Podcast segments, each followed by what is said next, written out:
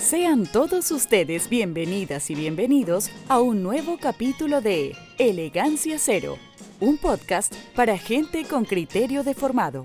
Cada semana, Gisela, Lalo, Felipe y Esteban comentan los hechos más importantes que ocurren en esta larga y angosta faja de tierra llamada Chile, sin tanto libro y sin poderes fácticos que nos pauteen. Escuche bajo su propio riesgo. Buenos días, buenas tardes, buenas noches, la hora que sea en que esté escuchando, hemos vuelto. Partimos con el capítulo 13 de nuestro podcast, de su podcast favorito, Elegancia Cero. Recuerden nuestras redes sociales en Twitter, Elegancia Cero, y en Instagram, Elegancia Cero Podcast. Como siempre, hoy día les tenemos eh, un invitado musical, que después se lo vamos a presentar. ¿ya? Y tenemos una nueva estructura para nuestro programa. Así que como queda poco y hay temas grandes, vamos ahora eh, a tener de fijo siempre, ¿no es cierto? Algunos de ellos, ya se darán cuenta cuáles. Y vamos a ir rotando temas y vamos a tener un formato más escueto. Después de, nuestra investigación de los primeros dos capítulos, agradecerle a todos los conejillos de India que se prestaron para escuchar eh, el podcast, que fueron parte de este focus group. ¿ya? Y aprendimos a producir, así que ahora vamos a hacer Lucas haciendo otras cosas.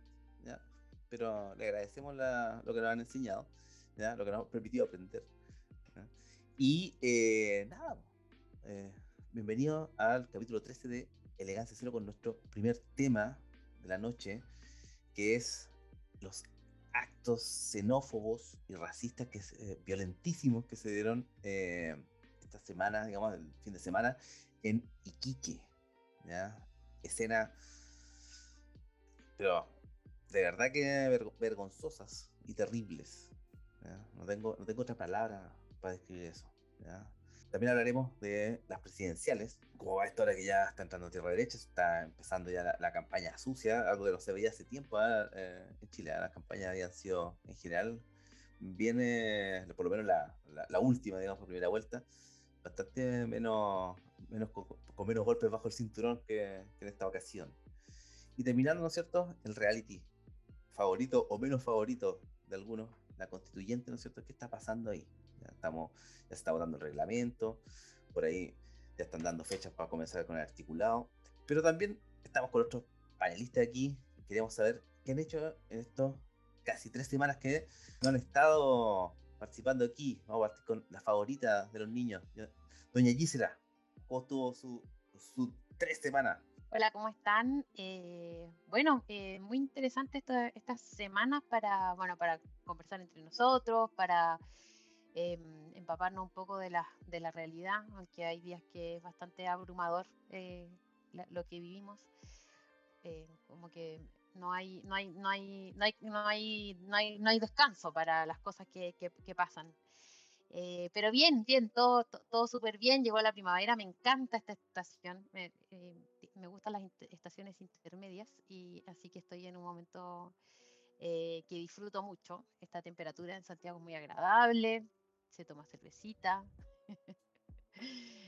las chicas sacamos los vestidos, así que súper rico, rico sentir ahí la, la, la primavera, la florcita y todo. Me encanta todo eso, así que muy contenta. ¿Ustedes qué tal? La, primavera, buena época. ¿Quién sigue? Don Lalo. Bueno, yo no me moví de aquí, estaba esperando que volvieran. Eh, y de hecho quería ir al baño, ¿puedo ir? Eh, no, bien, pues bien, bien. Ahí tres semanas con harto viaje a Santiago. Recuerden que estoy en Angol. harto viaje a Santiago, hartas cosas que pasaron estas semanas. Hay harto tema, digamos. Eh, pero bien, bien, bien, y, contento de volver. Estuvimos mirando las estadísticas de nuestro programa y la verdad es que está bastante potente y eso también es un compromiso para seguir boyando harto. Seguir ahí dándole al tema. Así que contento de volver y que nos escuchen. Y por último, pero no por eso menos importante, la palabra sagrada de Monseñor Zúñiga. ¿Cómo, cómo estuvo su receso? Hola cabros, buenas noches. Eh, eh, estamos grabando de noche, hace mucho calor en Santiago de Chile y estas dos semanas han sido eh, de en temas personales de, de hartas novedades y nada, bien, eh, gracias por, por, la sintonía, por esperarnos y con todo el FUA para, para continuar con este intento de podcast. Así que eso, gracias por escucharnos y acompáñennos en esta nueva etapa. Y partimos entonces con el primer tema, ¿ya? que es el desastre, ¿ya? lo innombrable que ocurrió en Iquique. Eh, la verdad que no recordaba, no recuerdo haber visto eh, una, una, demostración de odio parecida en Chile hace bastante tiempo, ¿ya? mucho tiempo. Creo, creo, que no creo que haberla visto cuando niño, ¿ya? probablemente en dictadura, pero eh, después del 92 no creo haber visto una, una cosa así. ¿ya? Eh, autoridad involucrada, director de la SOFRI, está, andaba manifestándose, un militante de la UDI que ha sido candidato a concejal varias veces. Está eh, fea, personalmente la cosa, la veo. Eh, gente de Movimiento Social Patriota, Una, uno de los tantos grupúsculos neonazis que, que circulan aquí en el país. Entonces, yo personalmente estoy un poquito, eh, un poquito conmocionado por cómo puedes juntar 5.000 personas detrás de esos cabezas huecas a hacer este tipo de cosas. ¿Cómo no llegó alguien ahí a decirle, no, pobre? Entiendo, esa parte no la, no la entendí. Don Lalo, Iquique. Iquique, decimoquinta región, ya no me acuerdo cuál región. No, la primera. Eh, a ver, Iquique. bueno, hartas cosas que decir. Primero, claro, la imagen es, potente de, xenofobia y uno tiene que preguntarse por qué. Es, tan grave el problema que amerita una especie como de, rabia inusitada o hay articuladores de esto y ahí se cruzan cosas que son interesantes de, saber y que, y que, son permanentes, digamos.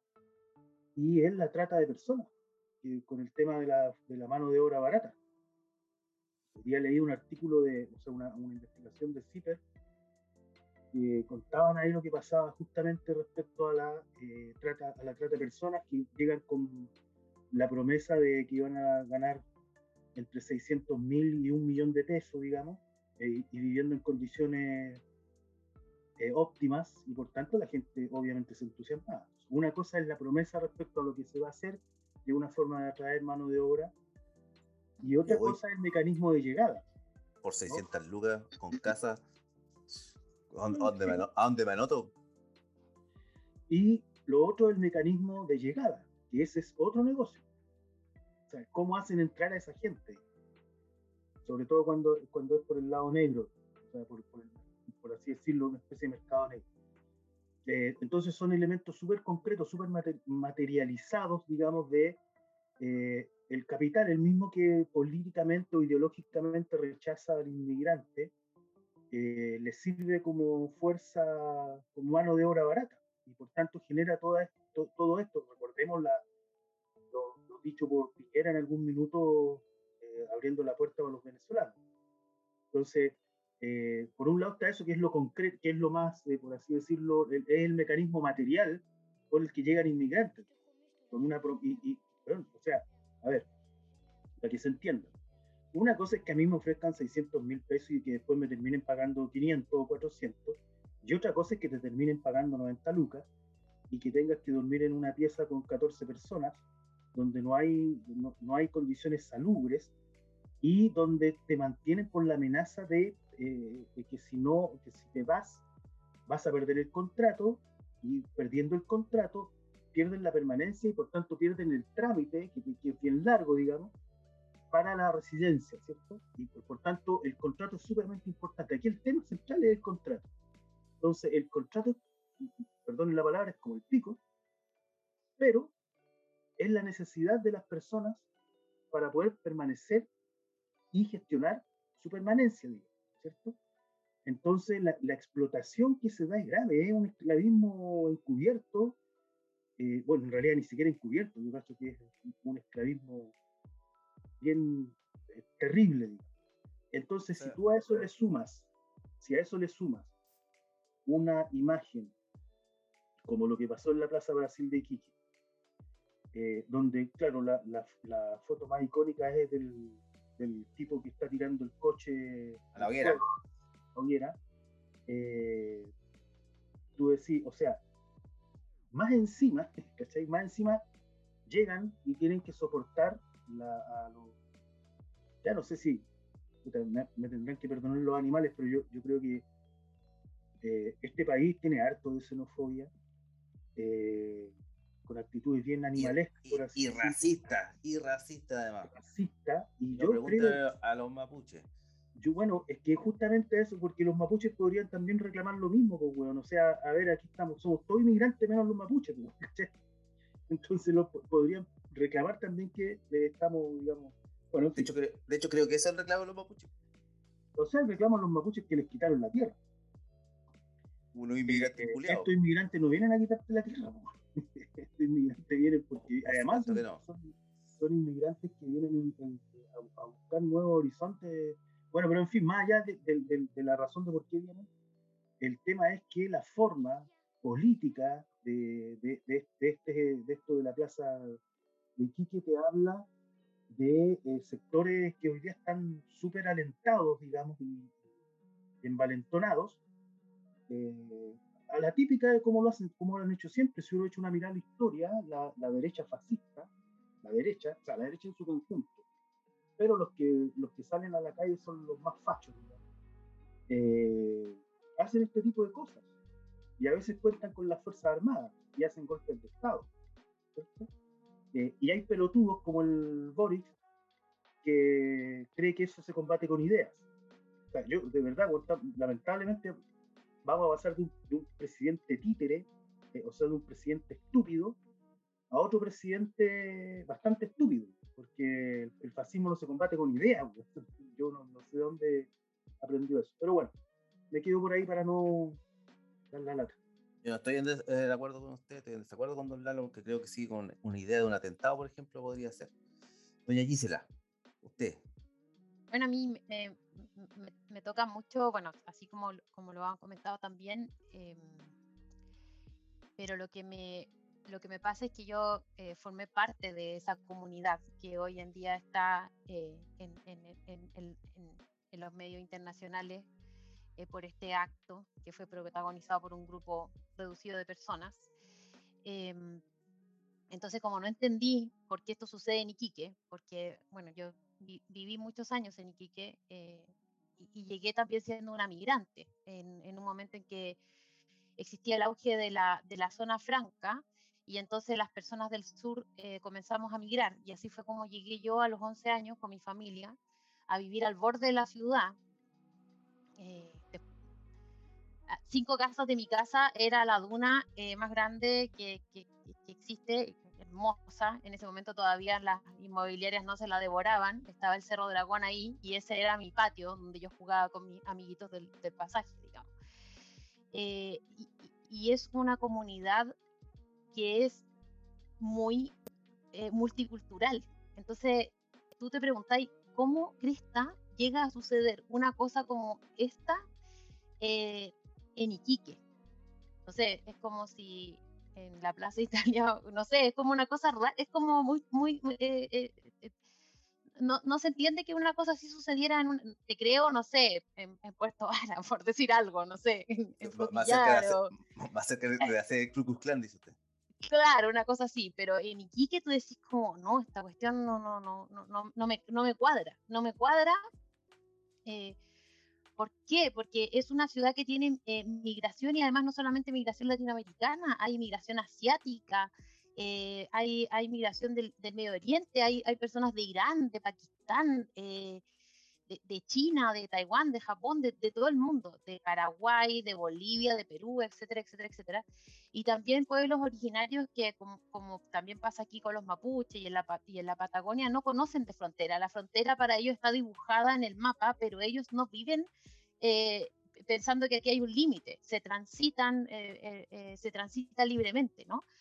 Entonces, no, no, no, no, no, lograba entenderlo, así que me puse a conversar. Estos días he estado conversando con, con mis amigos y, y bueno, después del, del, de lo que pasó y, y, bueno, conversé con dos amigos que no se conocen entre sí, tienen edades totalmente distintas, trabajos distintos, etcétera, etcétera. Y, y, me pasó que, que, coincidían muchas cosas. El, la, la, Plaza Brasil, que es este lugar que se ha nombrado como icónico, eh, si les pudiera explicar, no es una plaza, es más bien como una vereda muy ancha, que al ser una vereda ancha tiene jardines, una cancha, de, una cancha, de una multicancha y juegos, ¿no? Porque tiene eh, esta ventaja de que tiene, es, muy, es muy espacioso. Eh, y ese lugar lleva ocupado dos años, hasta el día viernes dos años que estaba en la situación que, eh, que, vimos, ¿no? Entonces, sí, y eso multiplíquenlo por muchos lugares, la costanera, eh, todas las plazas. Eh, personas viviendo en condiciones muy, muy inhumanas y una comunidad que también ayuda, solo que ese, el, el, colaborar no es el espectáculo que es tirar un coche al, fuego, ¿no? O, o quemar. Pero claro, después de dos años pidiendo insistentemente que, que se haga algo más sistémico, digamos, porque tú puedes eh, donarle ropita que ya no le queda a tu hijo, tú puedes dar alimentos, pero las personas no tienen baño, llevan mucho tiempo viviendo. Entonces, eso comienza a generar un clima, ¿no? De, de, de, molestia, de incomodidad, etc. Y yo eh, no, no, tengo eh, teorías, no, no, no tengo como nada claro, pero creo que aquí se fue, se fue construyendo también como un clima. Y, y, tengo algunas sospechas. Me, me, me, parece, me parece sospechoso, por ejemplo, que la, que la marcha se haya hecho el día después de que eh, se desaloja. Como les digo, era una plaza que estaba hace dos años en esa situación. Entonces, desalojamos con mucha violencia, lo cual atrae la atención de la prensa nacional a Iquique, donde ese problema existe hace mucho tiempo, y al otro día tengo esta eh, escena eh, eh, macabra, ¿no? una marcha, y además que, bueno, la marcha, ustedes, no sé, si quieren les comparto, pero hay, hay mucho registro en, vivo, algunos medios, algunos medios, que así como pasa con los grandes medios a nivel nacional, también en las regiones pasa que hay medios que no son medios eh, digámoslo en estricto rigor, como periodísticos informativos. Son plataformas para también promover ideas. Y eso también confunde. Las personas prenden la radio para informarse, ¿no? Y a veces ahí me encuentro eh, con, con, ideas y, y, bueno, lo que pasa hoy en día en Iquique, que nadie se quiere hacer cargo de quién citó esta marcha, eh, nadie se quiere hacer cargo de, de, de, lo que pasó. Y también eh, existe mucha vergüenza, vergüenza de, respecto a, este último como hecho que, que, cierra esta, esta manifestación. La manifestación puede ver registro así muy largo, eh, pacífica, eh, las personas, mucha persona de edad, que obviamente está asustada, porque también, les digo, aquí se crea un clima, entonces se comienza como, antes de la marcha se comienza a hablar de una nueva ola, o sea, si ya esto está mal, eh, se viene peor, ¿me entendí? O sea, esta cuestión se viene peor, se viene peor, y se fue construyendo esto, eh, con, principalmente algunas, algunas radios, em, y entonces se va, se va caldeando el ambiente, como decimos, ¿no? Y en la marcha, eh, la, gente marcha y toda la cosa, en la plaza van a reclamar al gobierno regional, que como el edificio de la autoridad, que, algo, que tiene que hacer algo al respecto, porque también, no sé si ustedes se acuerdan, pero en febrero de este año viajan los ministros, que ya lo han dicho harto, lo ha dicho el gobernador y todo, que se plantea lo que se llamó el plan Colchane. El plan Colchane básicamente lo que planteaba era que esto se iba a frenar eh, impidiendo que la gente eh, siga pasando. Entonces, ¿cómo vamos a hacer eso? Expulsando la imagen esta de los overoles, ¿no? Eh, haciendo supuestamente algunas gestiones con los países vecinos. Al parecer, yo no, yo no he visto ninguna autoridad que salga a explicar que se avanzó. Entonces, hay una comunidad también molesta. Em, y entonces aquí era prenderle, prenderle un fosforito a la paja seca y bueno, y aquí está lo, lo, que prendió. Lo que yo encuentro impresentable es que, por ejemplo, un director de la zona franca, una zona franca que tiene socios, o sea, usuarios se llaman, las personas que son dueños de galpones, que tienen módulo y todo. Eh, si tú eres director de la zona franca de Iquique, no puedes ir a una marcha que de cierta manera cuestione el fenómeno migratorio. Porque a una marcha usuarios, nazi, es decir, las personas nazi no puede ir. para las cuales tú trabajas son claro, claro, ah, no, y no podéis, y, y un- y una justificación penca, o sea, decir no, que no estoy en horario, no, no, no, no, esa persona tiene que presentar su renuncia. Claro, no puede ser. El, el director de la SOFRI no puede ser nazi. Eso, eso es lo que tenemos que. eh, esa persona tiene que presentar su renuncia. El señor joven eh, Felipe Hupp, eh, director de la SOFRI, tiene que presentar su renuncia. Y yo creo que va, y yo creo que van a haber repercusiones. No sé si van a tener la cobertura eh, que, tu- que tuvo esta, esta, esta marcha, esta fogata, pero, pero es- no se puede permitir una cosa así. La, insisto, es una ciudad muy cosmopolita. En, en Iquique hay mezquitas, ha- hay eh, la- la- los diseños arquitectónicos de las casas van desde casas con eh, di- diseños orientales, eh, del Medio Oriente, etcétera. Eh, Es la multiculturalidad. Yo eh, lo que lo que puedo pensar que tengo de apertura de, de valórica es es lo que lo que tengo de allá, ¿me entendís? Como una apertura real a la migración y a, y a- y a que hay un valor y una riqueza en ser distinto. Y eso es Iquique. Entonces, esta imagen creo que estigmatiza a una comunidad que no merece ser estigmatizada. Y además me preocupa porque creo que estamos viviendo un momento como humanidad en que cualquiera de nosotros, nosotros cuatro y todos, en cualquier momento nos vemos forzados a migrar. Sea por razones políticas, pero también puede ser climáticas, pueden ser de cualquier, de cualquier tipo. Yo creo que estamos en un momento en que cualquier cosa eh, pasa y nos obliga a tomar nuestras cosas y, y caminar como lo están haciendo otras personas que, que tenemos que ayudar. Y hay mucha ayuda. eh, Lamento no haber alcanzado a hacer como un... Pero hay mucha ayuda también de la comunidad iquiqueña hacia estos migrantes. Y bueno, hoy en día también el país, que como bien dice Lalo, o sea, nos... eh, nos eh, como que infartamos con esta fogata, pero resulta que hay eh, trabajadores eh, indocumentados porque alguien les quitó sus documentos, les prometió con intervención del gobierno. O sea, aquí hay autoridades regionales que fueron a presentar a foros, a, reuniones con migrantes. Miren, este es un plan que con el apoyo del gobierno va a llevarlos y les va a dar tales condiciones. La gente de ese reportaje decía, si llovía 20 días, a mí no me pagaban nada. Y me dijeron que iba a ir por 600 lucas y un mes me dieron un sobre con 30 mil pesos. El caballero que nos llevó a una casa con dos piezas donde vivíamos 14 personas, hace meses que no pagaba la luz, el agua, y mi señora embarazada le cortaron todo. Entonces, es, eso es una, eso es, no sé, es como muchos coches cayendo al fuego y, y- algo se tiene que hacer. Y bueno, eh, que esta imagen eh, terrible también sirva para, concientizar, pero aquí, insisto, no basta con la solidaridad y con el alimento no perecible, con los útiles de aseo, con las botellitas de agua. Aquí hay gente que no tiene baño, que está en una carpa, eh, que, que está en la calle, está en la cuneta con guagua, eh, hijos, esposos, etcétera. Eso es lo que está pasando en Iquique eh, y que hay que resolver.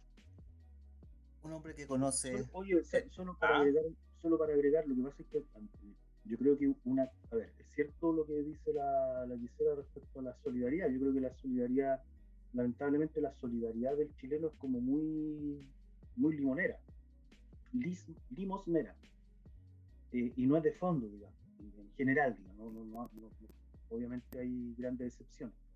Pero eh, lo planteo porque eh, estamos acostumbrados a dejar que quede la cagada y de ahí preocuparnos y hacer cosas.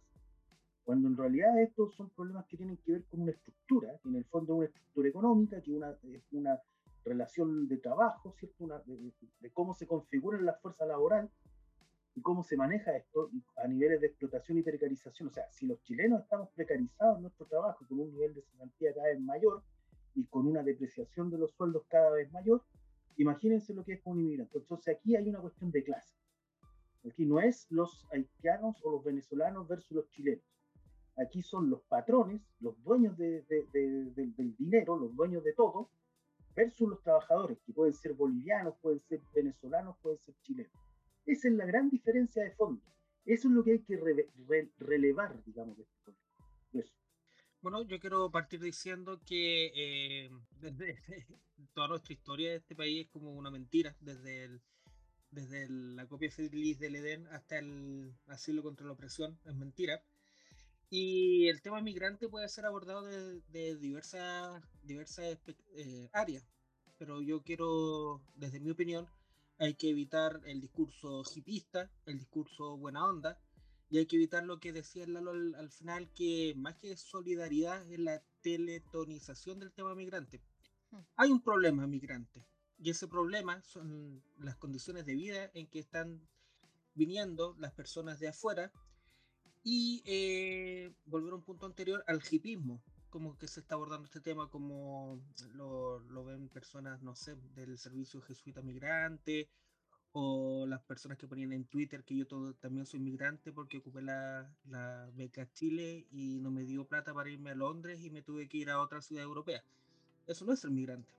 Migrante, eh, inmigrante. De partida yo eh, hago la, la, la, categoría entre migrante e inmigrante porque no es la misma palabra. Yo creo que hay que ser como riguroso en, la, en la forma en que se abordan temas porque es un tema humano. Eh, yo soy eh, de la opinión que hay una crisis migrante en Chile y hay que abordarlo como cómo se abordan las crisis, con políticas de Estado, con planes a largo plazo eh, y tomando decisiones difíciles, en fin.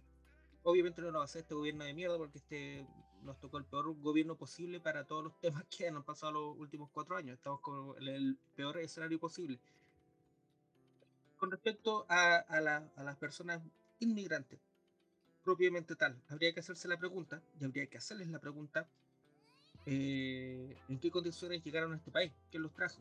Yo creo que hay trata de personas, así ya eh, sin, sin ningún sin ningún sin ninguna duda hay de personas, y sin tapujo sin tapujo digo que aquí hay que eh, investigar lógicas de tráfico de personas porque las corrientes migratorias que han llegado al país no son, no son normales, en mi opinión.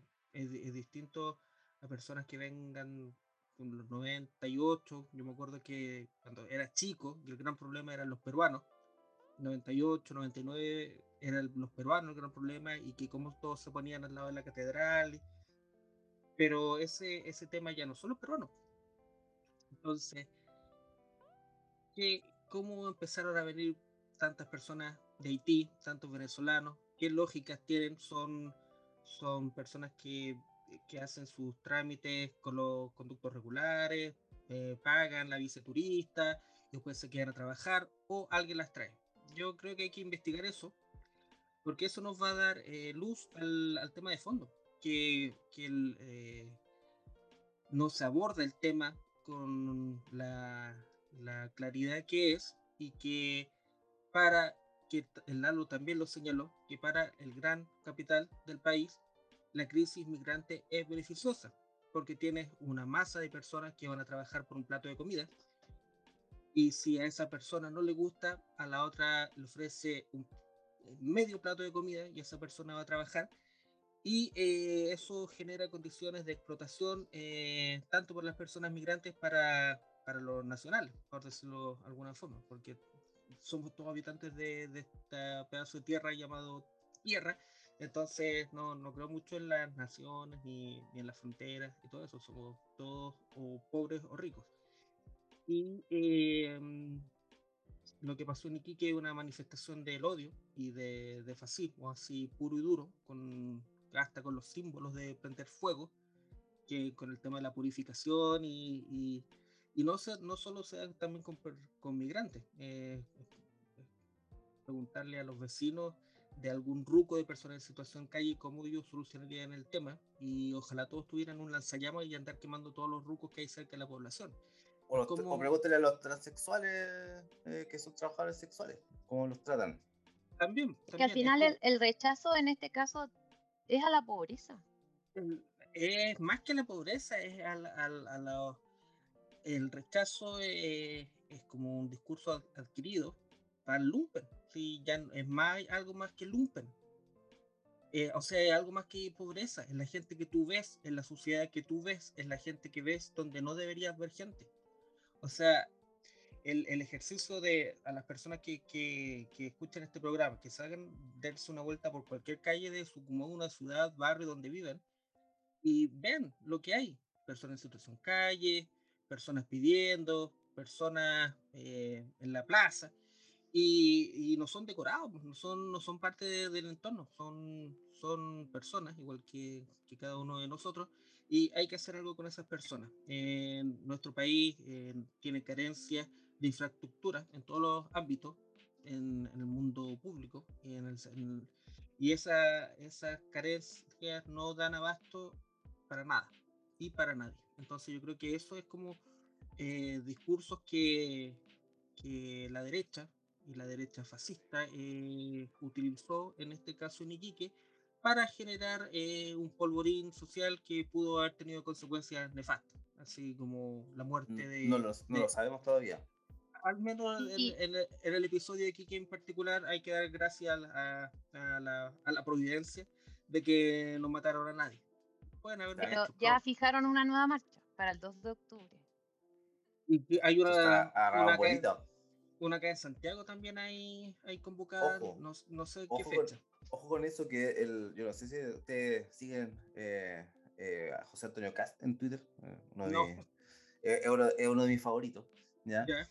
Y, el, y también fue ampliamente difundido ese tweet donde preguntaba, digamos, eh, dónde era la plaza donde había migrantes en, en, ¿cómo se llama?, en Iquique, un poco antes que quedara la cacao, Mm. el día de la marcha.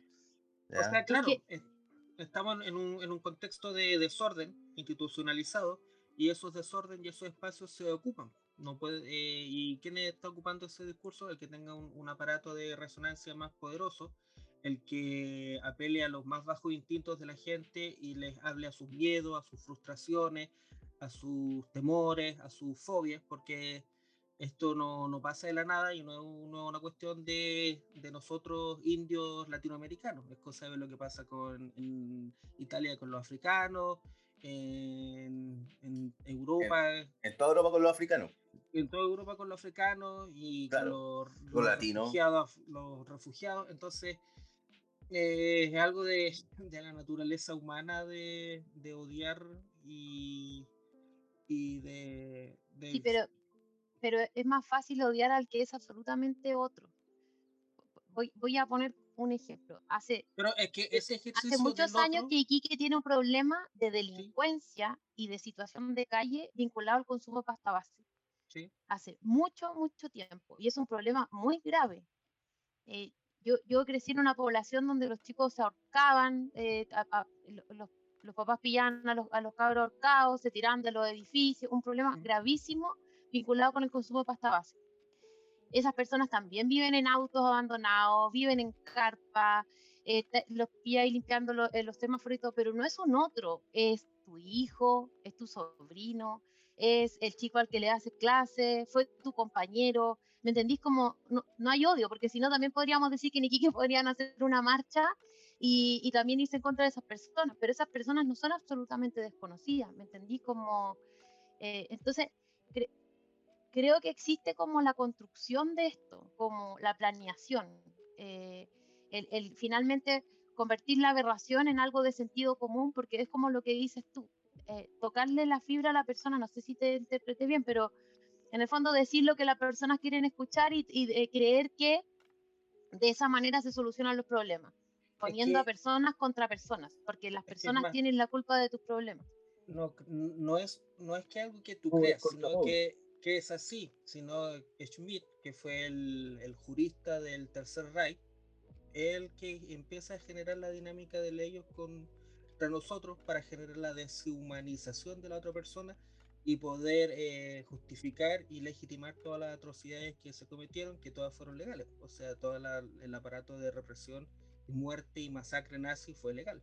Y por eso cuando no hay que cuando a veces salen como un, un, un nexo y un enlace nada, nada que ver. Cuando es- después lo vamos a ver en el próximo bloque que tantos constitucionalistas, constitucionalistas, sí, loco, tú con la ley podéis justificar cualquier weá que se te ocurra y, si lo podéis lograr. Entonces, eso que es constitucionalista no, no, no te hace como no te da un plus, sino que me hace desconfiar de ti, así que seas tan constitucionalista y tan legalista para tus cosas. Claro, eh, lo que tú dices es así, no, es como una creencia. Y, el migrante, la, construcción de la idea del migrante, como el que viene a quitar trabajo, como el cochino que se viene a prostituir o lo que sea, eh, no es una, no es como una, es un discurso que, que está siendo implantado, no ahora, sino en toda la historia de, de los gitanos, de, las personas romaní y que el otro, que el raro y que, que te, viejo el saco y todo eso. Y eso explotó porque estaba en un contexto de desorden estructural, institucional, en que el Estado, y sobre todo este gobierno de mierda, eh, no da respuesta a básicamente nada y utiliza estas esta cortinas de humo y estas bombitas de humo para, eh, para poder eh, terminar su periodo. Sí, por ahí va el tema. Yo no, no, dudo que esto haya sido digitado por gente de derecha, obviamente, y por gente con nexo a este gobierno. Yo creo que la marcha, la convocatoria, oye, pero si esto, que aquí, que allá, yo creo que eso fueron si el, periodista este, Roberto Cox, despachando en vivo, no, si esto es una marcha y hay muchos migrantes, muchos migrantes, muchos migrantes, por eso eh, hay varios culpables, hay varios padres de este, de este eh, Freddy Krueger que se generó en Iquique, que es la prensa, que es el gobierno, que y, y por eso hay, hay, que, hay que tratar de, de no, no, no, obviamente no vamos a abordar todo en, este programa, pero hay gente que está frustrada, hay gente que se siente excluida y eh, eso es caldo de cultivo para, para las peores pasiones humanas, como ya dije anteriormente, un, tema grave, penoso, pero hay que abordarlo sin hipismo y sin teletonerismo. ¿Existe una crisis migrante? Sí. Eh, ¿Eso da pie para discursos fascistas? Sí. Y hay que eh, denunciar a, a todo eso el discurso, porque eso, eso es fácil, no, sin, sin otra sin otro adjetivo ni apelativo y usando toda la gravedad que reviste esa, esa forma de pensar, que gente que tú no podés conversar con eso, no, no podéis decirles no por un loco que te quiere matar por, por ser migrante, no podéis llegar con una flor porque el loco te va a tirar con un lanzallamas. Exacto.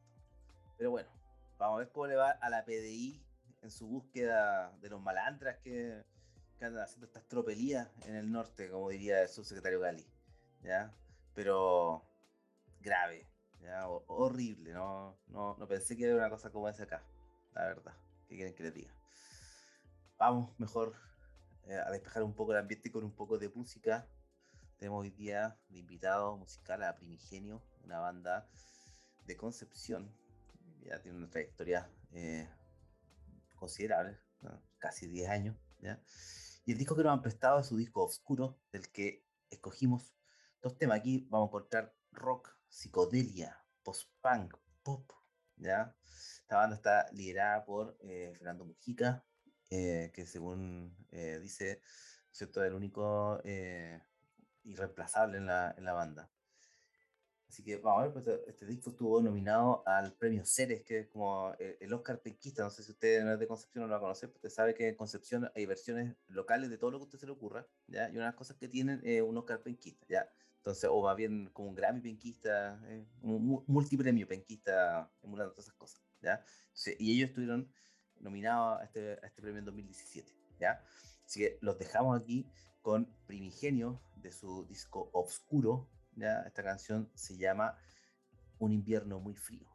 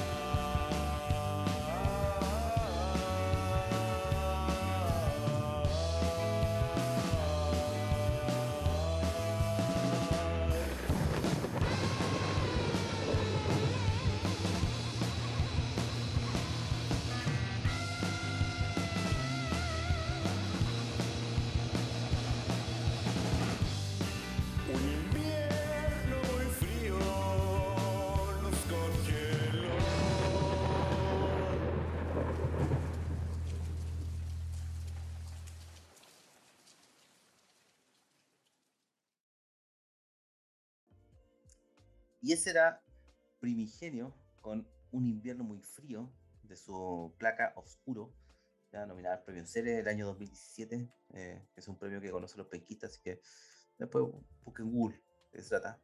¿ya? Después estaremos escuchando otro disquito, ¿no es cierto? O sea, otro temita de, este, este, disco. Y pasamos a nuestro siguiente tema, ¿ya? que es las presidenciales. Para los que vieron el debate, ¿ya? con un formato más parecido al tiempo de oro que a un debate estándar. ¿ya? por lo demás no estuvo, no estuvo tan aburrido. ¿ah? Fíjense que eh, hizo dinámica la cosa. ¿ah? Este, algo, algo aprendieron de la franquicia que compraron en, en Chilevisión. Pero eh, eso dejó eh, como favorito nuevamente por no sé cuántas semanas consecutivas a Gabriel Boric, que ya en algunas encuestas se despega bastante del resto, en otras anda un poquitín, un pelín arriba. También da para, ver, digamos, qué clase de escenario está dibujando eso. Y eh, empezó la campaña sucia, la campaña sucia, que era algo que no sabía que en Chile hace harto tiempo, entretenido, ¿ya? pese que un poco penoso, pero sin embargo no, deja de, condimentar todo esto, ¿ya? la acción de Yanna Proboste, que está, pero ahí agonizando abajo de Cast, Cast que de a poquito le va masticando la, votación a, a Sichen, ¿ya? Eso se ve más interesante todavía. Así que parece que ahí va a estar la, pelea, la pelea por el título, ya con la, la final adelantada. No, lo sé. Don Felipe, cuénteme, la presidencial, ¿qué vamos? Quiero partir eh, estando en desacuerdo con el, con nuestro querido animador respecto al. Está despedido. respecto a lo lo duro o hey que se va a poner esta pantalla han sido puras cachetadas de payaso y hablan del nivel paupérrimo de, de la política y de, la degeneración a la que hemos llegado. Eh, como un dato hipster para nuestros oyentes, si quieren ver una, una, campaña política así de verdad al hueso, busquen en YouTube el Daisy A, que es un, un anuncio que se dio para las presidenciales en Gringolandia entre Johnson y Goldwater, que era el, candidato eh, republicano, que no les voy a, no les voy a spoilear el, el, el, reclamo para que lo vean, el anuncio, pero esa es una wea palpico, así, con esas palabras.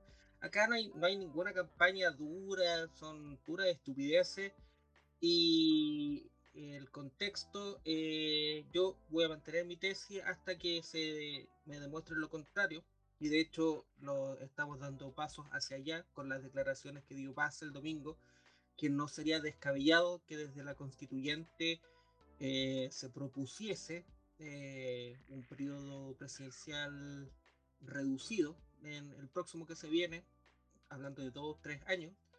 Eh, entonces yo creo que el próximo presidente es un presidente que va a tratar de administrar el conflicto social, en un contexto en que ya eh, ayer lo vi en, un, reportaje del diario financiero que ya Hacienda y el Banco Central se pusieron de acuerdo en que el próximo año va a quedar la cagada en términos de, de la economía y eh, el, el, próximo presidente o presidenta que, que, asuma el país a, no ser que lleguen los marcianos y destruyan todo, o que la derecha deje de, de, ser hipócritas y decir que y continuar con esta farsa democrática como piensen ella, eh, va a ser un, un, presidente que no va a tener ningún, ningún periodo de luna de miel, que va a llegar con una, una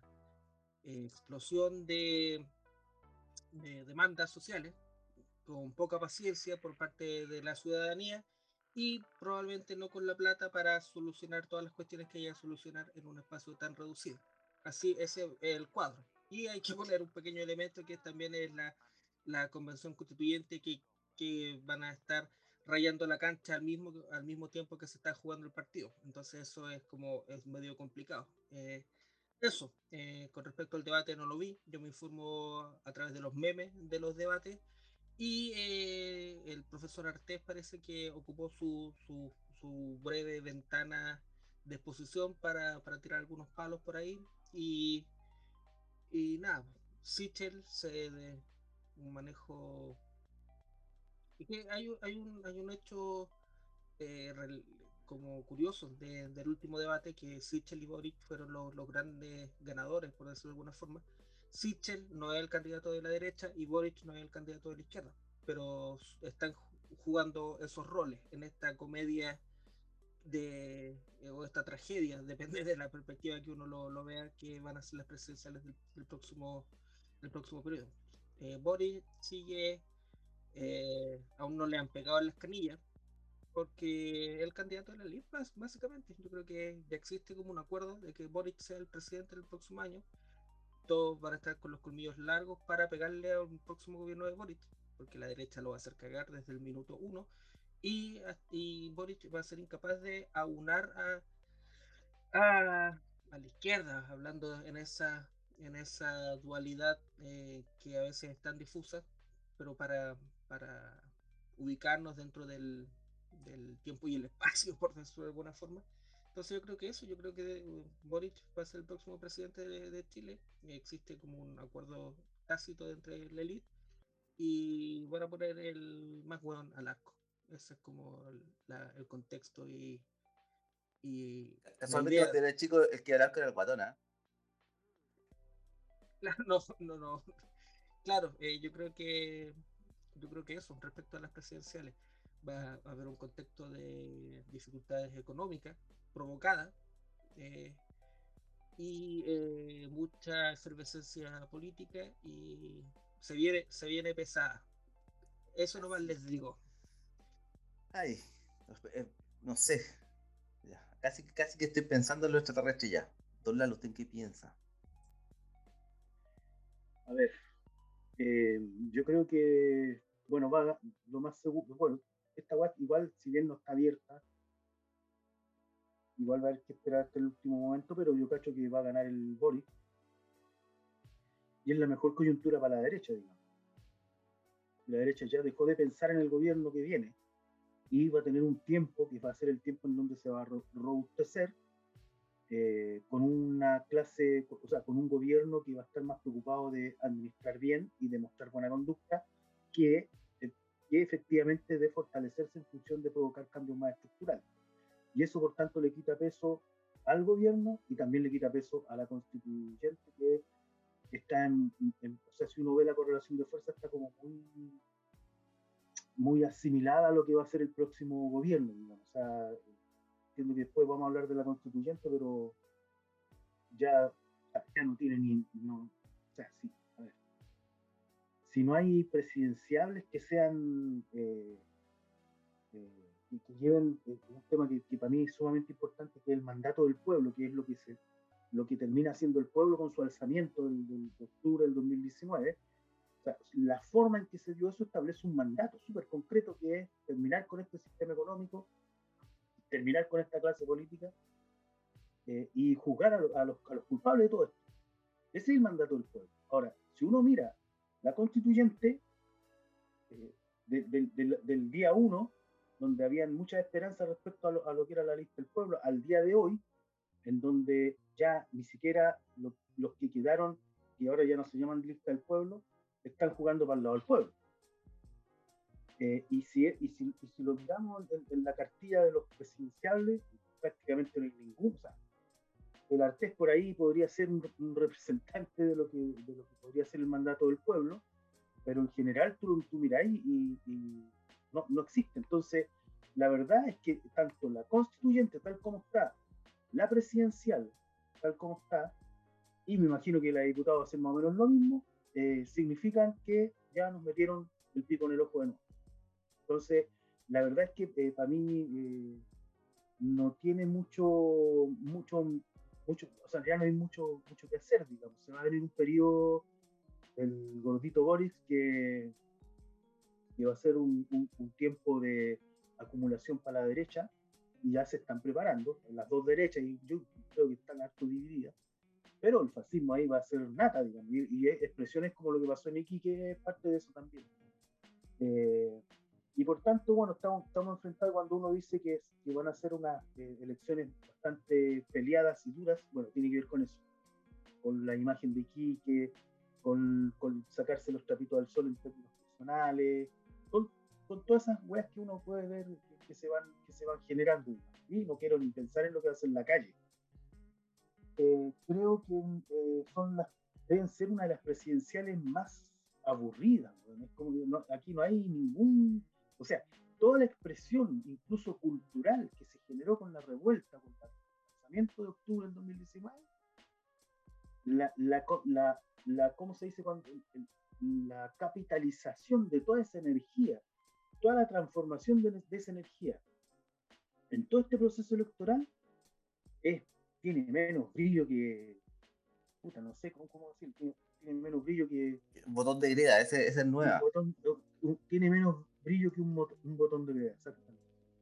Así que la verdad es que el tema presidencial ya está zanjado en gran medida.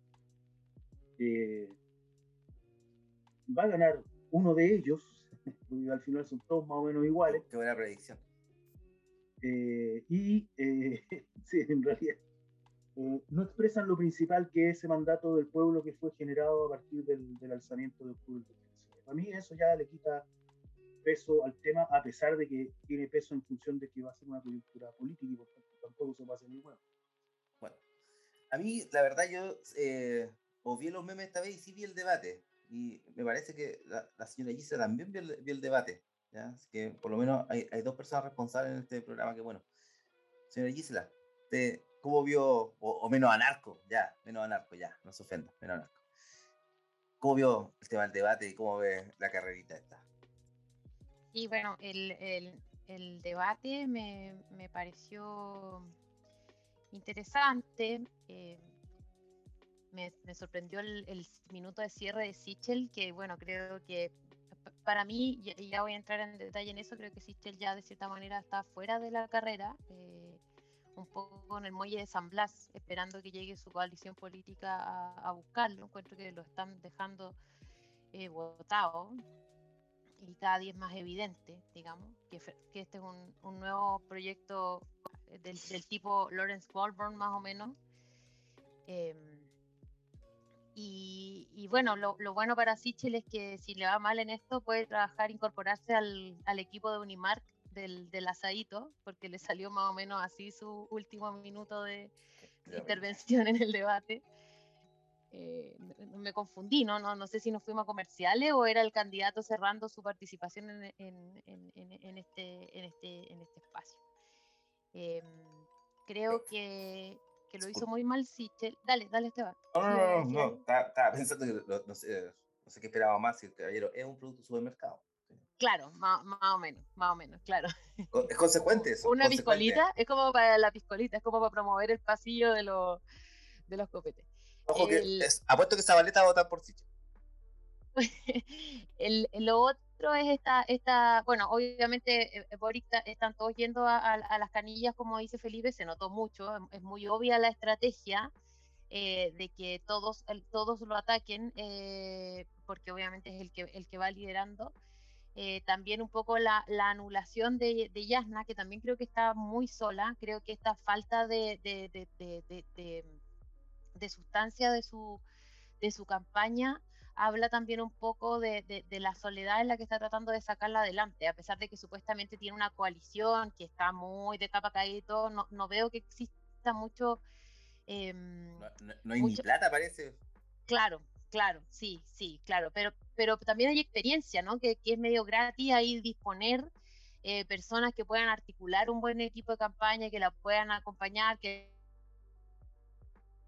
y tampoco está eso, entonces creo que también eh, eh, no, no, no, está bueno, y, bueno, y, tanto Sichel como Cast juegan el juego conveniente de hacer como que ya que Proboste no existe, porque también, eh, por lo menos Sichel obviamente te, lea mucho voto, y, y, esto ya lo hablamos antes en algún programa, con Yasna Proboste. Hay una, hay una franja de voto ahí que, que, que, se encuentra y obviamente para Sichel es muy conveniente hacer como que Yasna no existe. Con respecto a la participación de cast, bueno, me, me, preocupa mucho que estos personajes vayan adquiriendo cada vez más espacios en el poder en nuestra sociedad me parece peligrosísimo, me, me asusta, eh, porque, eh, bueno, obviamente son personas que no quieren el bien para, para todos, que eh, francamente si leemos entre líneas, la solución a muchos de nuestros problemas es eliminar a determinados tipos de personas que provocan esos problemas y hay que terminar con ellos. Con el tema que hablamos en, en el bloque anterior, este tema de terminar con los migrantes, si, le preguntamos a qué se refiere, em, y no quiero imaginar si llegase a gobernar este país eh, qué fue lo que quiso decir, no, me, no quisiera conocer esa respuesta. Eh, pero, pero así es como él yo creo que está seguro que no va a ganar la presidencial, pero sí va a haber, eh, va a tener cupos republicanos seguramente en el Parlamento. Y, Ojo que podría pasar a segunda vuelta. También podría suceder, pero entonces ya, ya tenemos a republicanos sentados en la constituyente haciendo una trampa. Recordemos que los partidos de la derecha le dejaron la clave, el usuario clave a republicanos para que ellos terminaran de subir los candidatos y obviamente a través de un gran engaño. Claro, casualmente. Entonces aquí también hay responsabilidades de Mario Desbord y toda la cosa. Eh, no nos hagamos los lesos, no nos hagamos los Larry. Eh, de cómo este fenómeno en nuestro país está creciendo, creciendo y creciendo y creciendo a, un nivel que en un momento... Y eh, creo que esto de relativizar, aquí un poco como, eh, me, voy a ir en un rollo, pero en el fondo como que el punto ciego de la democracia es que no puedes dejar a nadie afuera, pero resulta que no puedes hacer que conversemos en, democracia con personas que no respetan lo básico que es los derechos de, las personas, ¿no? Entonces encuentro que como que hay una trampa y no como un punto ciego de, lo que es la democracia. No, puede participar cualquier tipo de discurso, no puedes decir cualquier cosa, porque es la democracia y todos tenemos que participar. Eh, entonces ahí como que se, juega este juego, ¿no? Y finalmente, eh, y, el Lalo también en algún momento también lo mencionó, eh, entran y son personas con las que finalmente no, no, no podemos dialogar, no, no, vamos a construir algo en común con, con, con esas personas. No, no, no, existe esa posibilidad. Y bueno, espero que no sea doloroso que, que como sociedad lo, lo, averigüemos y lo, y lo confirmemos. Con respecto a lo que hablaba el Felipe, eh, creo que a, todas las, a todos los elementos que él eh, mencionó respecto al cóctel de desastre que se nos viene económico y social para Chile, eh, tenemos que sumar lo que se va a destapar al interior de la administración del Estado. O sea, nosotros al ver eh, estos días a un subsecretario que no, no, maneja nada de lo que tiene que manejar, etcétera, eso repliquémoslo por cada ministerio, por cada servicio público, hay una incompetencia feroz que también obviamente en, estos cuatro años permió al Estado y cuando esto se destape y esas personas salgan de esos lugares, nos vamos a encontrar con una tamaña, tamaña eh, no podemos decirlo de otra manera. Ahí, ahí nos vamos a encontrar con más cosas eh, y obviamente son más problemas. Y así es como eh, más y más problemas y también esta no acción de no hacer cosas empeora, solamente empeora la situación. Y entonces la realidad en el fondo que se construyó de inoperancia e inercia le va dando la razón a la derecha. Y entonces como un poco ya no ya con mucho menos eh, optimismo que lo que alguna vez puedo tener. Encuentro que el peligro es que todo lo que avancemos, todo lo que hemos avanzado, lo retrocedamos de golpe. Miren ustedes qué palabra más. Eh, incluso quedemos más atrás de lo que logramos avanzar, ¿no? Que esto sea un, un, un empujón súper fuerte eh, a nivel de las conquistas, eh, porque en el fondo a, una, a una población que obviamente va a empezar a sufrir todo esto, se le puede empezar a, repetir y le puede empezar a hacer sentido que todo era mejor antes, antes del 18 de octubre, antes de, antes de todo. Entonces, em, volvemos y todavía más, más, más, más, más potentemente a este país donde estamos acostumbrados a la violencia en todo tipo de relaciones. Eh, donde nos relacionamos de manera desigual, asimétrico y, muy violento, ¿no? Eh, y, creo que podríamos eh, no solo volver, sino que podría ser mucho peor, que eso se intensifique. Y creo que se está construyendo lentamente esa tormenta. Em, eso. La tormenta perfecta. La tormenta perfecta. Sí, que- que, ah, Yo creo que la, que la derecha ya está un paso más allá eh, con respecto a lo que estamos hablando y ya están pensando cómo atri- atrincherarse dentro de sus posiciones y cómo generar eh, el conflicto, o el conflicto eh, social, agudizar el conflicto social para precisamente después, como decía la Gisela en, en- en el último punto, terminar de aplastar el espíritu de revuelta que, que surgió a, a partir del 18 de octubre. Yo creo que Cast, eh, la apuesta que Cast es que ojalá no pase de primera vuelta.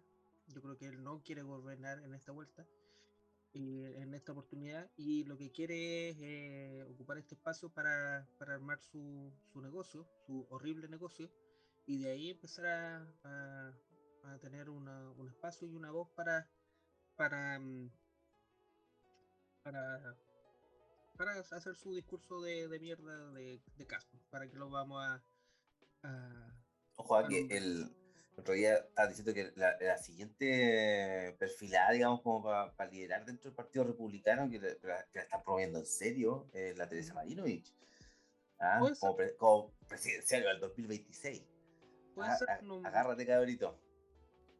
no me extrañaría en, en este contexto de, de que la izquierda blandengue y la izquierda flofa, fufa le da espacio a esta al fascismo más duro y cree que con esta gente se puede conversar. Con esta gente de partida no se puede conversar, no se puede construir un proyecto en común porque el- eh, tienen visiones totalmente eh, antipódicas de- respecto a cómo debería ser la sociedad, cómo debería ser el país, cómo deberíamos relacionarnos, cómo deberían, no sé, un, un tema contingente, cómo deberían las mujeres tener eh, relación a sus propios derechos reproductivos.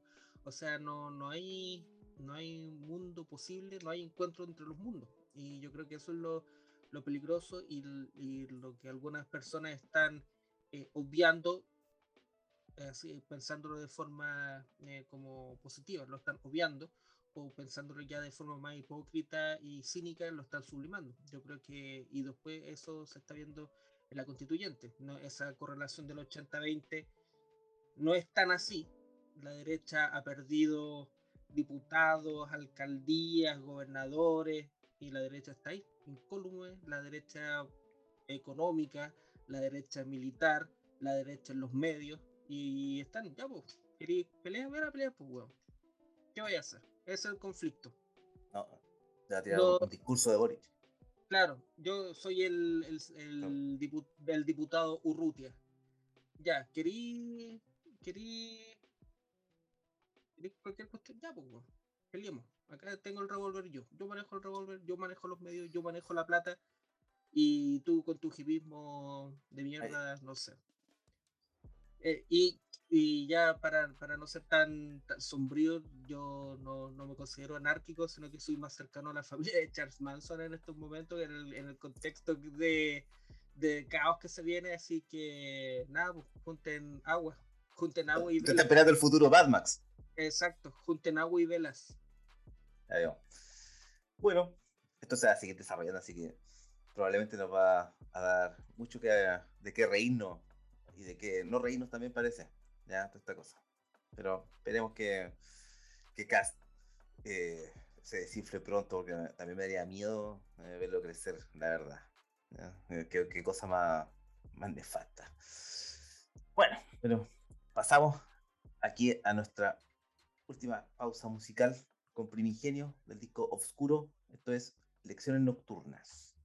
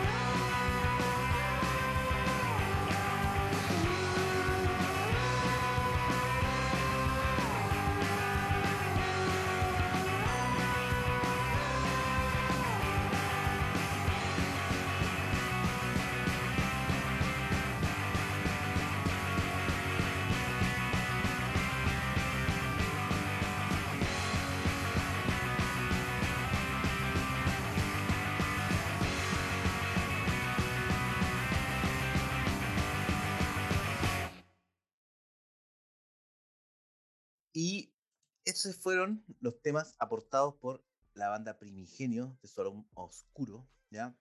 Este disco lo pueden encontrar eh, en la plataforma Portal Disc, ¿ya? Para descarga, por una, un, un precio, digamos, a elección del consumidor, ¿ya? O sea, usted aporta lo que quiere para bajar este, este disquito. Así que visite ahí, recuerde Primigenio, disco se llama Oscuro, tienen, tienen dos discos más también, así que también están ahí para descarga, que los pueden, pueden revisar un poco de rock penquista. ¿ya? Gracias a Primigenio por, por prestarnos eh, sus temas, se lo, se, lo, agradecemos mucho. Y pasamos ahora con el último tema, ¿ya? que eh, además esta semana se ha puesto un poquito más cansino, ya se viene poniendo cansino hace varios ratos, ¿ya?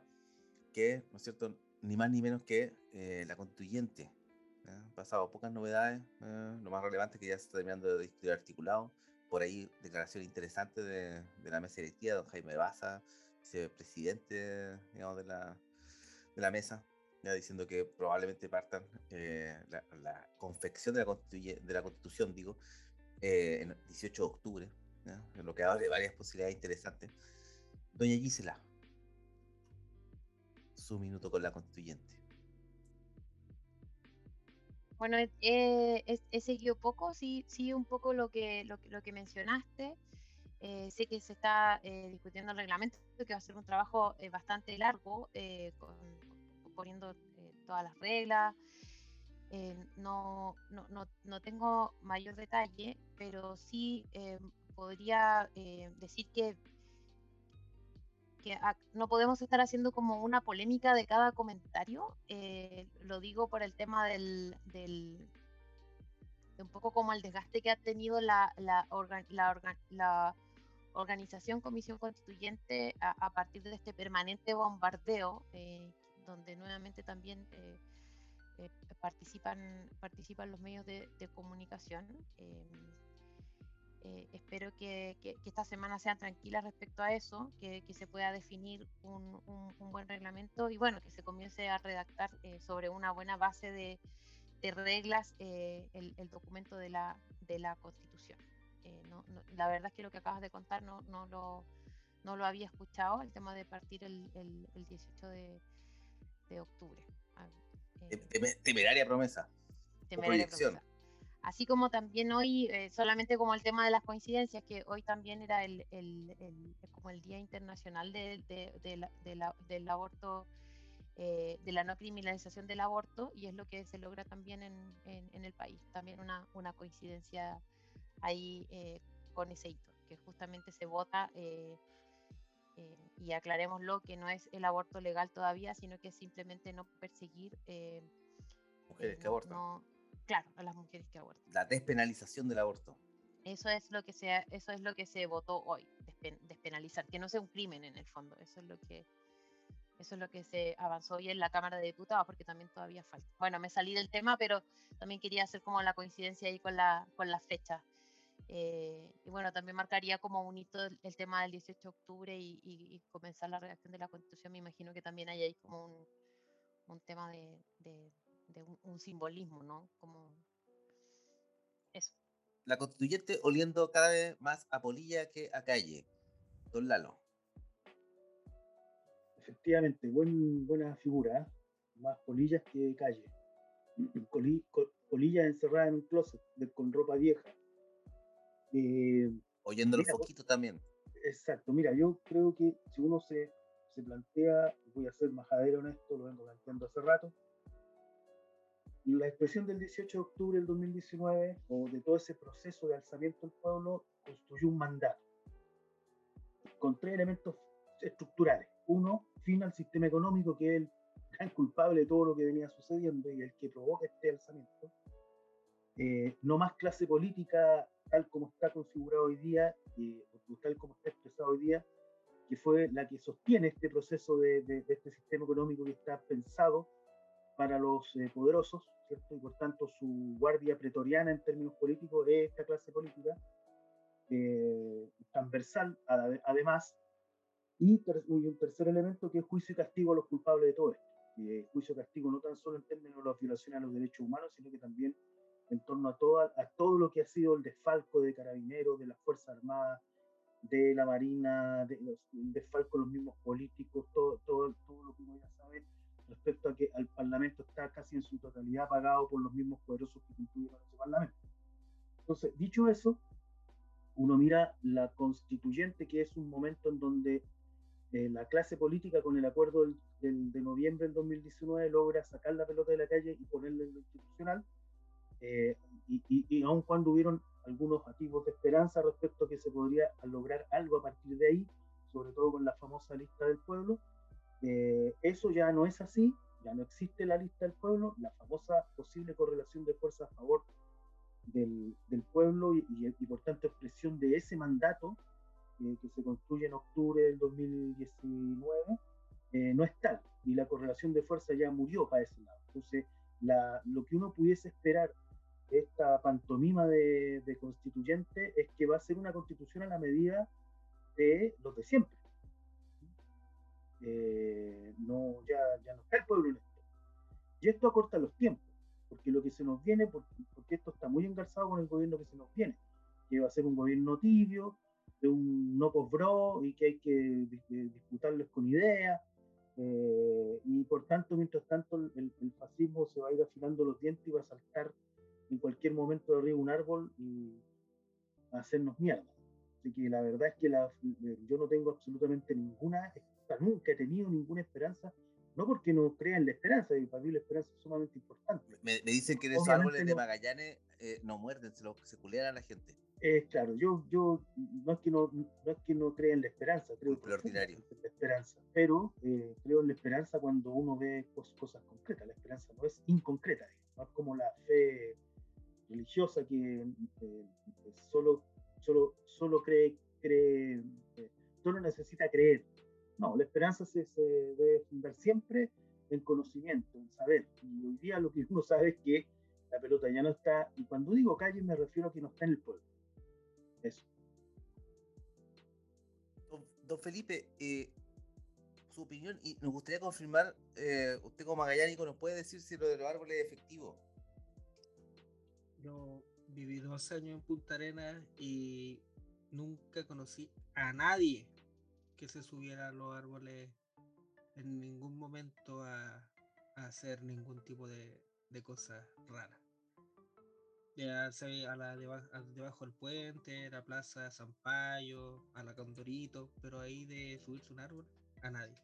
Mira, eh, yo comparto con el Lalo que que este tema de la esperanza no es una cuestión así, no es fe. Uno no, no puede esperar lo que no ve, porque tres fe es una cuestión ciega y, y para los, feligreses que van el domingo a la iglesia y después compran unas empanadas para llevar al almuerzo porque tienen que pagar eh, las culpas del amante y que le pegan al señor y que son unas mierdas de personas. Eso es la, es la fe para mí. Mira, eh, le voy a robar la, la, analogía completa a uno de los oyentes de nuestro programa. Eh, odia nuestro programa, pero ha escuchado los 12, los 12 capítulos. Eh, Pre-pandemia eh, existía todo el optimismo y la esperanza y como la historia de, de que ahora sí se va, va, a llegar la constituyente, que ahora, ahora va a llegar bien. Con la pandemia y eh, como si fuera un, un, partido de fútbol, al segundo tiempo cambiaron los jugadores, eh, un jugador que jugaba, que jugaba en el equipo A se pasó para el equipo B, cambiaron la cancha, cambiaron las luces, entonces ya, ya no existe como es, ese vuelito del 18 de octubre que, que, que la constituyente reflejara como ese vuelito, transformado como dice Lalo. Ahora es, mira, me van a odiar las feministas y las mujeres y, y todo eso, pero discutir... Yo creo que ya te odian ya. Mira, Justo de hecho, de hecho el, el, viernes, el, el, viernes en mi andanza por Plaza, por Plaza Brasil, una chica me empezó a echar la foca porque estuvimos hablando como 15 minutos, yo no la conocía, primera vez que la, ve, la veo en mi vida, y después de la nada me pregunta, oye, ¿cómo te gustan las mujeres? Y como yo me, me, me, me fui para atrás un, un, poco y pensé, ya, ¿qué respondo? con honestidad, como siempre. Y dije pechugones y colona. Y me estuvo, me echó la foca, así como que era una mierda de persona y que mis gustos eran patriarcales. Pero tenías que decirle me gustáis tú y se arreglaba todo, weón. No, y, al, y al- lo chistoso que después quería que yo le diera mi WhatsApp. A- alerta de Funa. Alerta de fu- y, para qué le iba a dar mi WhatsApp si me estuvo agarrando puteadas como 20 minutos. De hecho, otra amiga con la que andaba me tuvo que defender porque era como que mierda. Pero bueno, volviendo al punto anterior. eh, la constituyente está, estaba discutiendo sobre la interseccionalidad de la perspectiva de género en la transversalidad, perdón.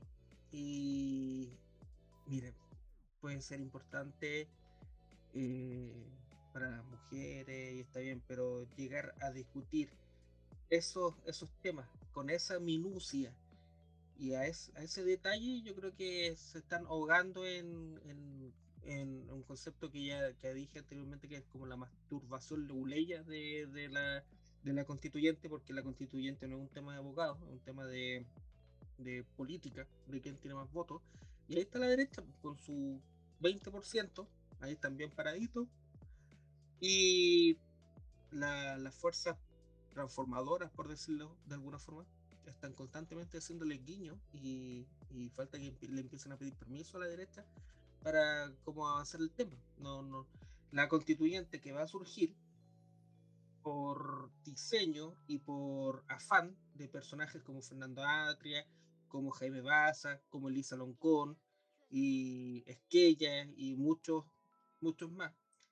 Eh, no, no quieren que la, la- constituyente sea reflejo de, de la gente pobre de- de- del país, sino que siga manteniendo equilibrios y ecuanimidad, ecuanimidades que son herencias directas de la dictadura, que a la derecha había que dejarla tranquila, que el pueblo tenía que seguir siendo tonto, pobre, ignorante, y a, a medida que, que pasaba el tiempo les vendieron la, la mentira de, de que podían ser mejor personas si tenían más cosas y, y los sueldos no aumentaron, sino que aumentaron los créditos y, y ahí llegamos a este punto que el 18 de octubre, que el 18 de octubre yo aún eh, tengo la duda si fue manifestación de lo que dice Lalo, ¿sí? o si fue ya como un cagazo, así como uno accidente feliz de la historia, o que lo vimos en Iquique, cuando la gente sale a la calle y deja la cagada, también lo vimos cuando fueron los fascistas a desalojar una municipalidad en el sur, no me- estaban unos peñis en una, una municipalidad, no me acuerdo, no me acuerdo cuál en estos momentos, pero yo creo que eso, eh, la constituyente se está diluyendo cada vez más y yo estoy totalmente en desacuerdo en cómo se está llevando la constituyente porque no es una cuestión de mantener ecuanimidad con los que han tenido toda su vida los beneficios y las posiciones aventajas, sino que esta era la oportunidad eh, para, para tirar nuevas cartas y revolver un poco la, el ficho de dominó. Y yo creo que la weá no va a ser así nomás. Bueno, veremos qué sucede. eh, si que llegamos al, al comienzo del articulado de la nueva constitución, ¿ya? Eso sería, sería un hito para nosotros también. Medio resucitó, así que estamos, perdimos un puntito ahí la semana pasada. Y con la musiquita de Sorba el griego, le entramos al minuto de confianza de cada uno de nuestros panelistas.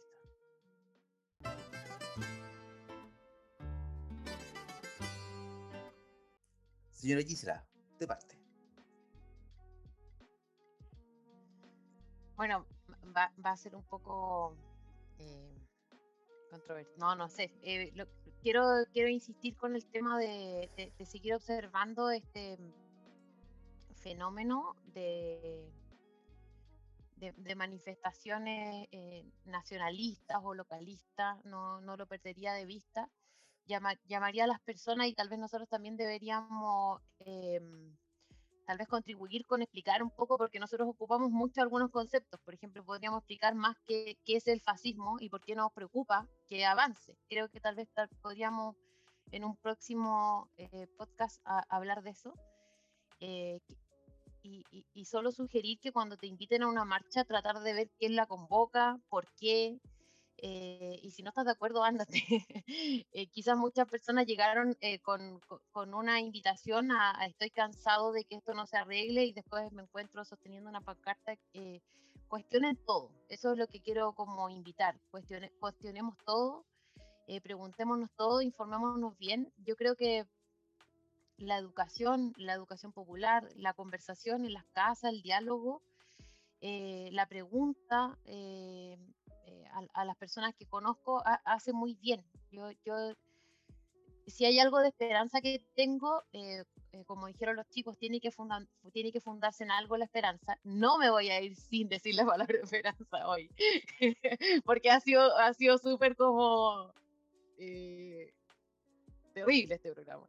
Pero también está un poco la cosa también, claro, vilipendiada, claro. Eh, y, no hemos sido, y no hemos sido muy positivos hoy porque en verdad las cosas no están muy bien y, también tenemos que eh, eh, fluir en eso, ¿no?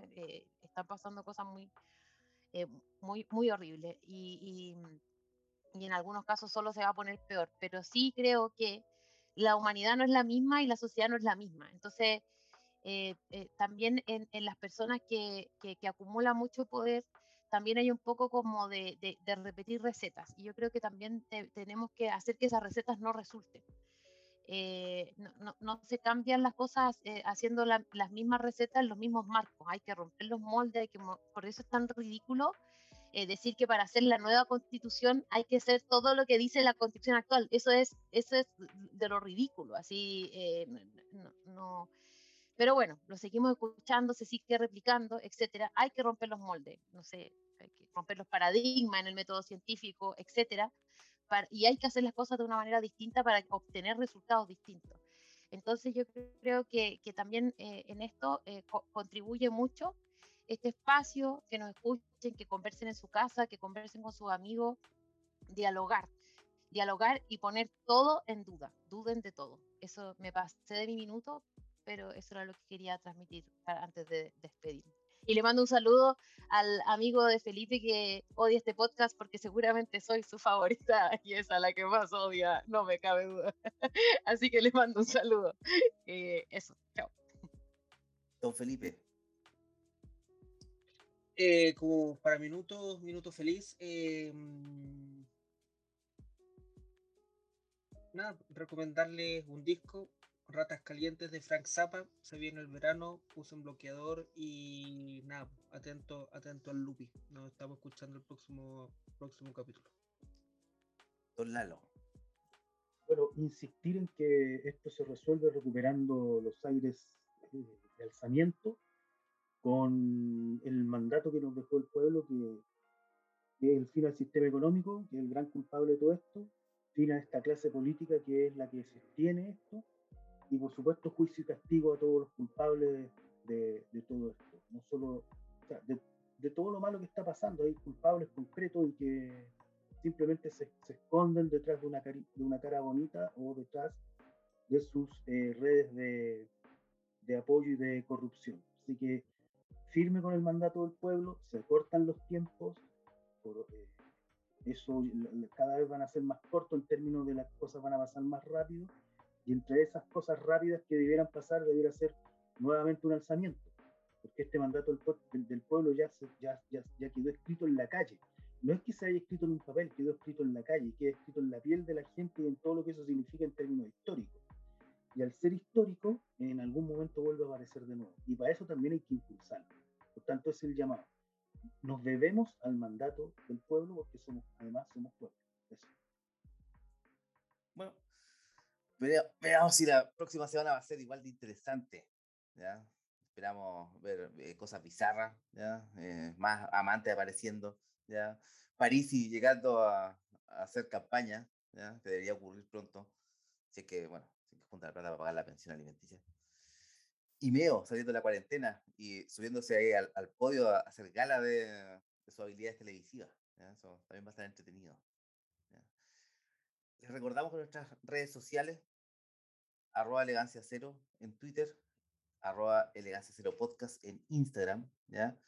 Síganos en nuestras redes sociales, ya tenemos eh, en Twitter, ya superamos la, luquita, gracias a todos los que nos siguen, se ríen con las desfachatadas frases que saca el, hombre viral detrás de, de, sus tweets, ¿ya?